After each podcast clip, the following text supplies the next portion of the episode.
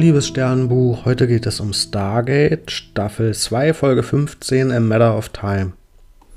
Und das Stargate 10-Team ist auf einem Planeten, in dem die Zeit ganz langsam vergeht.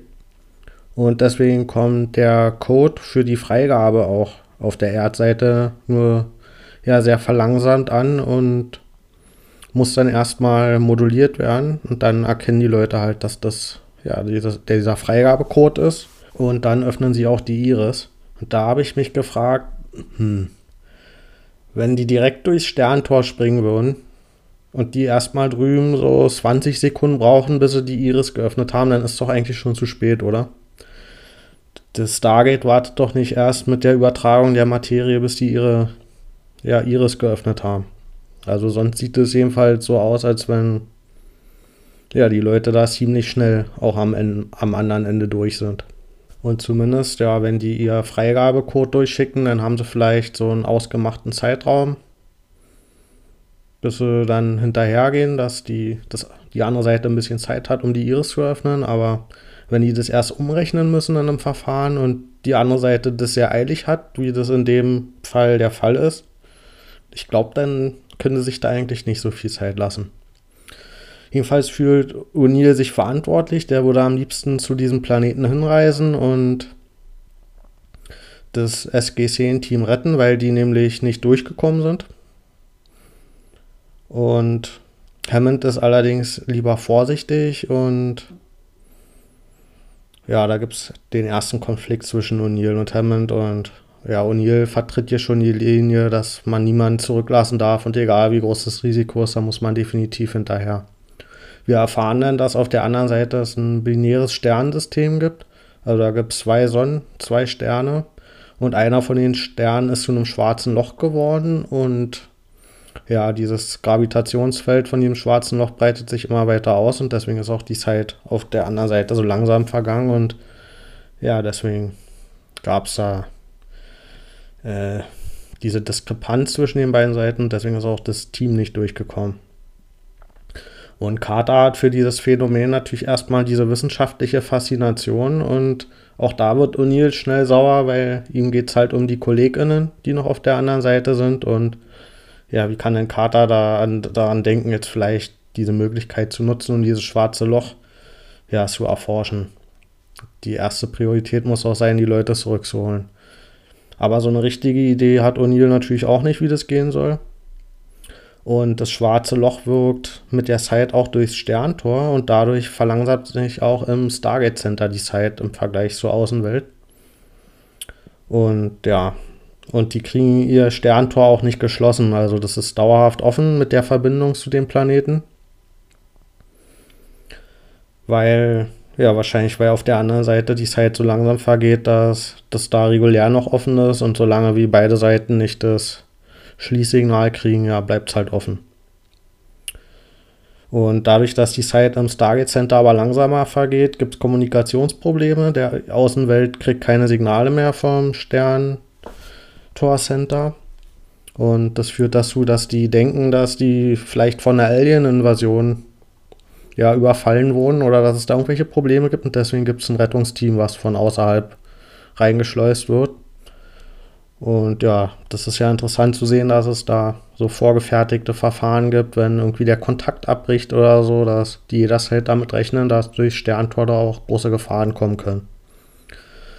Und die Lösung dieses diese Verbindung zu unterbrechen zu diesem schwarzen Loch, was sich wie gesagt auch immer mehr durch das Sterntor auf die Erde auswirkt, ist das Stargate Center zu zerstören und da den Selbstzerstörungsmodus auszulösen.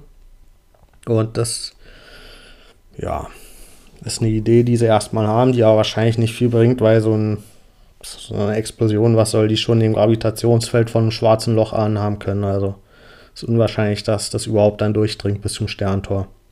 Deswegen haben sie einen anderen Plan. Und zwar haben wir ja schon mal erlebt, als das Stargate-Team kurz vor dem Sprung ins Stargate beschossen wurde mit Energiewaffen, dass das dazu geführt hat, dass ja, das Wurmloch ein bisschen weggelenkt wurde und sie dann in einem anderen Stargate rausgekommen sind. Und das ist jetzt auch der Plan.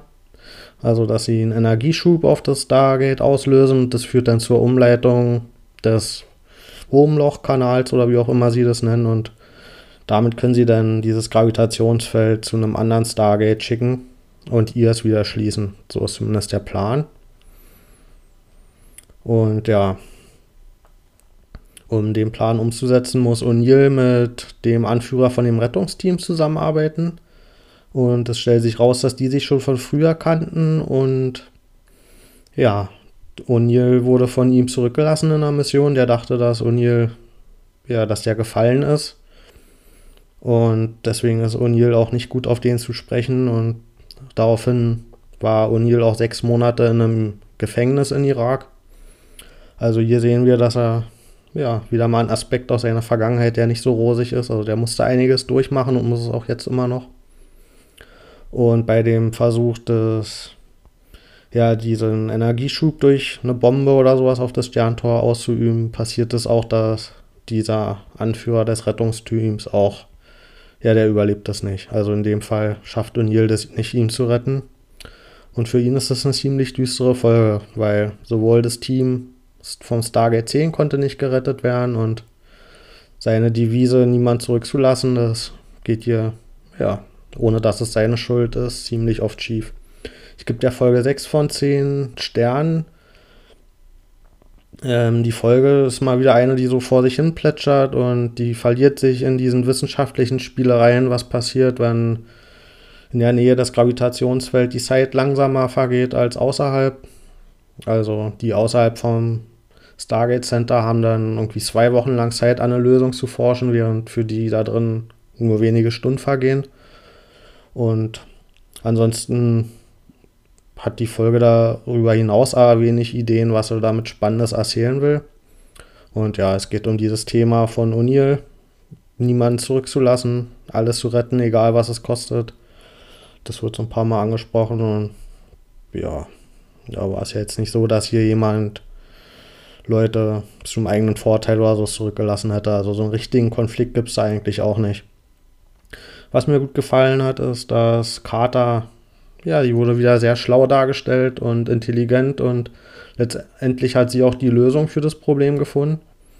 Aber dafür muss sie sich auch erstmal Sprüche von Hammond anhören. Also der will ihr das erstmal nicht glauben, weil sie haben halt das große ExpertInnen-Team außerhalb von diesem Gravitationsfeld schon seit Tagen daran arbeiten und er glaubt nicht daran, dass sie in kürzester Zeit da eine bessere Lösung für gefunden hat. Aber ja, obwohl sie schon mehrfach ihren Wert unter Beweis gestellt hat, wird sie ja immer noch mit Skepsis begegnet und ja, das fand ich auch ein bisschen nervig, aber gut, das ist vielleicht Hammonds Position geschuldet, dass er da abwägen muss und da wenig Rücksicht nehmen kann auf persönliche, hm, weiß ich nicht, Sympathien.